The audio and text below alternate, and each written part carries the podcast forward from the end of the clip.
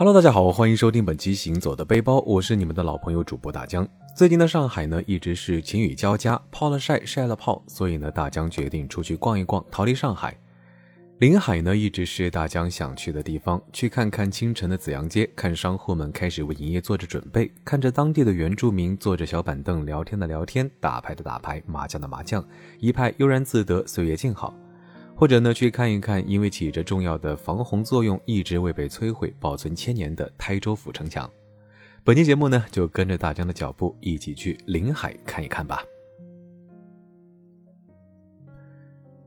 九点不到，我们从虹桥出发，差不多两个半小时就到了临海。酒店呢，定在了紫阳街边上的余丰里。这是一家由不同年代的当铺、仓库、工厂改建而成的民宿。在博物馆里呢，我们也看到了当时的照片。再看看如今新与旧的完美结合，真想不到可以入住其中。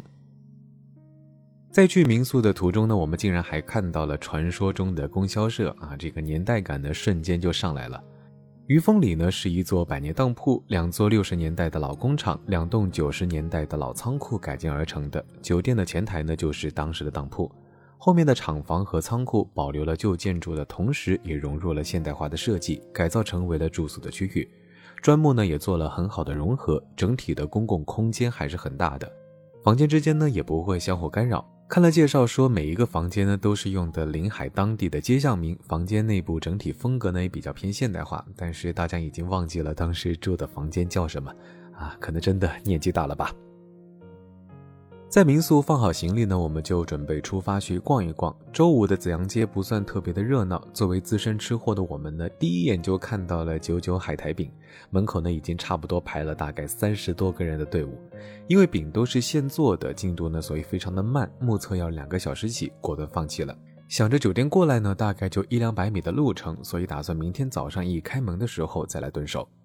一路沿街前行，看到了传说中的蛋清羊尾啊，确实在别的古镇没有见过，也算是当地的特色。胖乎乎的小哥哥呢，在现场制作蛋清，包裹着豆沙，一个个往大油锅里面放，每一个圆球呢，都带着一个长得像羊尾巴一样的小尾巴，所以呢，就叫做羊尾。眼见一会儿功夫越来越胖，不停的用勺子搅动搅动，色泽呢逐渐由白变黄，几分钟的功夫就出锅了，主打一个功夫活。因为蛋清羊尾呢都是现吃，不会打包作为伴手礼带回，所以即使吃的人再多，也不会排挤非常长的队伍。出锅之后再撒上一些糖粉，吃口呢有些甜。胡记卖的是十五块钱四个，也有十块钱三个的那种，可以尝个鲜。嗯，怎么形容呢？根据大江多年的经验，感觉这个跟东北的鳕鱼豆沙还是长得差不多的。午后的古街呢，太阳还是有一些晒，有的商户呢就会把竹帘放下来，游客不多，当地的原住民索性也不营业，打起了麻将，乐得一个逍遥自在。奶奶们呢也卖着面粉捏的小动物，主打一个佛系卖货。逛着逛着，路过了乌饭麻糍的摊，嗯，又打卡了一个临海特产。逛的过程中也看到了传说中的陈记，来回走了两次呢，一个顾客都没有，还以为是找错了店。乌饭麻糍里面包的呢是豆沙芝麻馅，外面是糯米浸泡在乌饭叶捣成的汁水中变成了乌米，最外层呢是类似于黄豆粉之类的果粉，一盒四条十二块，口感是糯叽叽的，完全不粘牙。但是不知道是不是因为刚刚吃了两个蛋清羊尾，又吃了麻糍的关系，感觉一下子就甜腻住了。我们两个人呢，也是各吃了一条就觉得饱了，而且想着晚上要去吃小海鲜，趁着周五可能人没有那么多，五六点钟过去，中午这个点就不多吃东西了。走到紫阳街的一个路口呢，可以看到龙兴寺，寺外呢可以看到高高的千佛塔，寺庙门口呢写着神龙古刹，最初在唐代的神龙年间建造而成。龙兴寺距今已经有一千三百多年的历史。寺庙呢，在抗战时期全部被毁坏，只有始建于元代的千佛塔得以保存下来。一进寺门呢，就可以感受到浓浓的唐朝风格，好像置身在京都的某座寺庙中。虽然扬州的大明寺也是唐风，但是龙兴寺整体的风格更加的古朴。这里和唐朝高僧鉴真大师呢，还有一段渊源。鉴真曾经六次东渡日本，把佛法传到了当地，而在他第四次东渡之前呢，就曾经在龙兴寺住过。寺庙的后院呢，还建有一座鉴真堂，目前是关闭的状态。鉴真大师的徒弟司托曾是龙兴寺的高僧。司托呢，随着鉴真第六次东渡日本后，协助鉴真大师创建了举世闻名的日本国唐招提寺。这在中日两国友好文化交流中也起着至关重要的作用。之后呢，受到鉴真东渡传教影响，日本高僧呢也来到了龙兴寺求法。回国后就创立了日本传统佛教十三宗之一的天台宗，因此呢，龙兴寺也是天台宗祖庭。修缮的殿堂后面就是寺内大名鼎鼎的千佛塔。千佛塔呢是浙江仅存的两座圆塔之一。前面的寺庙在战争中都已损坏，而这座石塔呢被保留了下来，见证着这里千年的历史。千佛塔一共有七层，每一层六个面，是砖木混合结构堆砌而成的。整座塔呢共计一千零三座佛像，因此而得名千佛塔。阳光下的塔身非常的壮观，细看每一座佛像呢都雕刻的极为的细腻。历经这么多年的风吹雨打日晒，依旧保存完好。塔边呢还设有藏经阁和极乐净土院。藏经阁当然是不能入内参观的，门帘上大大的空字呢很有震慑力，六块竹帘分别写着“南无阿弥陀佛”。到这里参观的游客不多，极为静谧。极乐净土院呢有一座报恩堂，边上呢有一块碑，是日本天台宗的住持访华来拜谒龙兴寺的时候呢写的。千佛塔院出来之后呢，我们去了钟楼。不知道是不是因为当天是初一的缘故，钟楼呢可以攀登，但是呢一个人都没有。我们有点怀疑是不是自己误入了古刹禁地。登上钟楼可以远眺边上的古城墙和附近的紫阳街。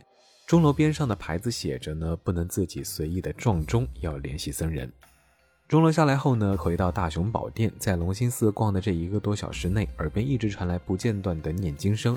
本来以为是开着音响。不想却是大雄宝殿内的几位高僧在念经，声音浑厚，连绵不断，中气十足啊！原来今天正好是初一，请了香也可以自己先拿香，再根据自己的心愿给一点香火钱。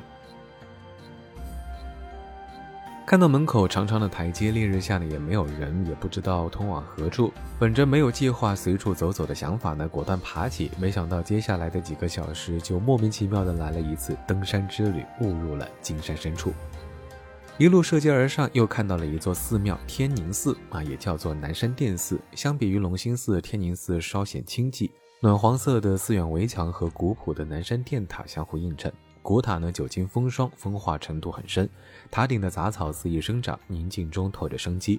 不过，天宁寺前的南山殿塔并不是一座佛塔，相传呢是为了纪念唐朝名将张巡而建立的，属于金山四塔之一。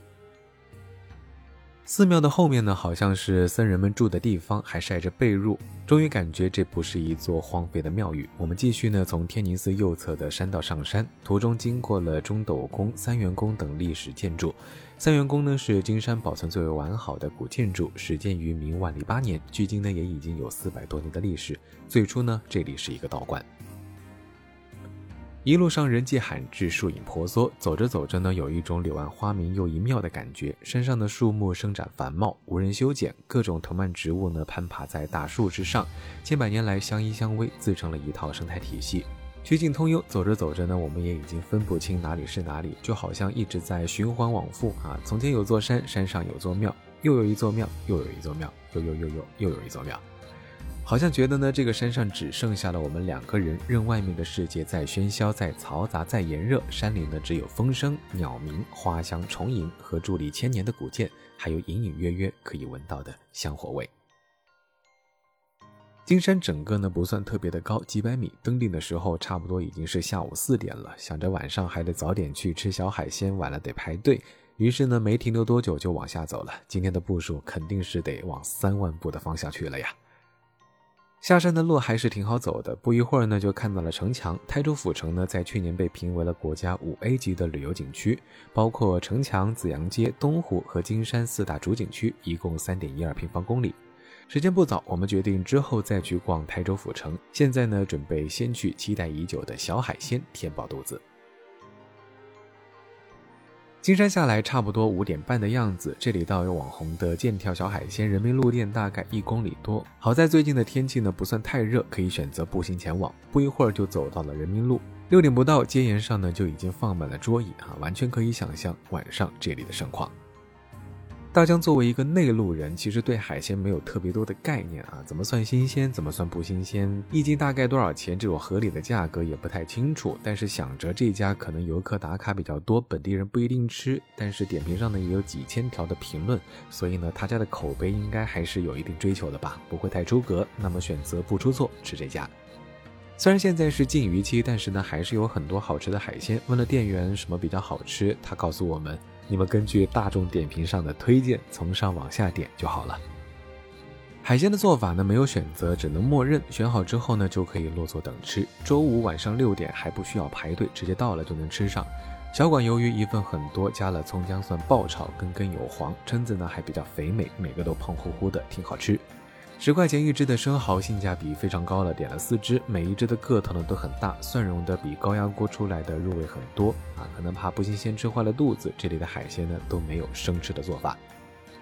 螺类拼盘呢是我们点的最贵的一道，一共三种螺，原味啊，有一种淡淡的海水咸味，但是说实话有一点点像在嚼橡皮筋。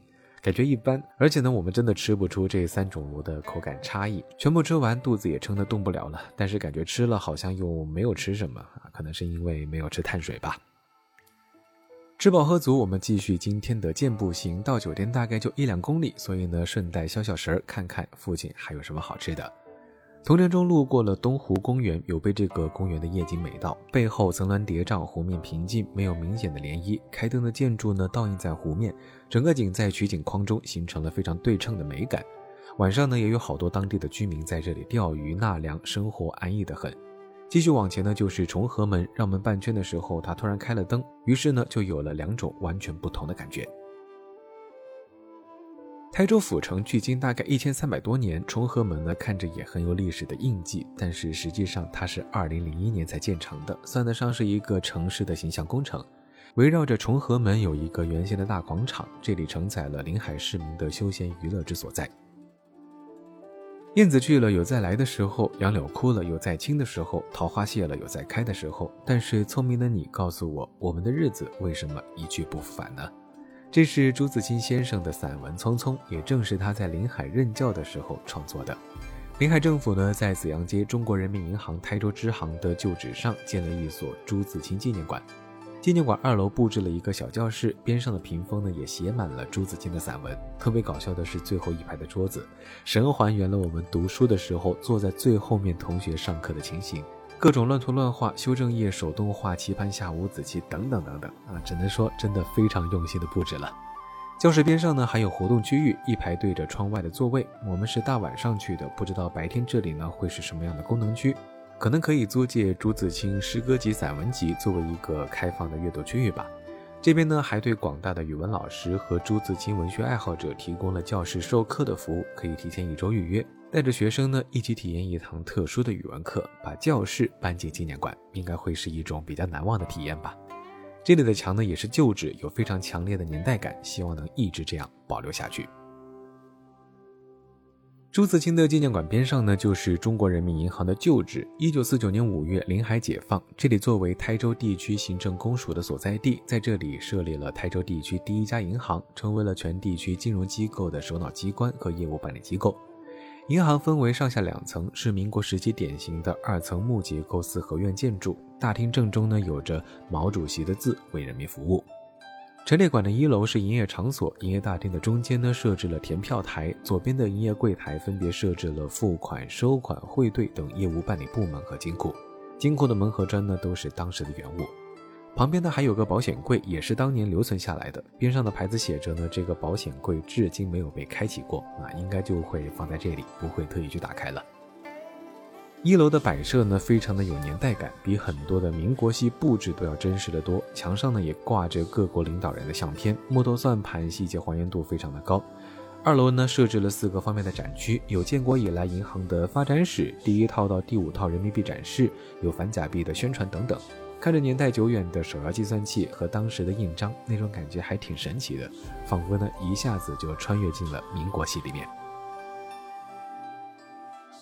银行出来，从紫阳街的一个口拐出呢，就是我们的民宿。今天逛了一天，说实话还挺累的。本期节目到这里，其实差不多也要告一段落了。下期节目呢，我们会继续接着讲在临海的所见所闻。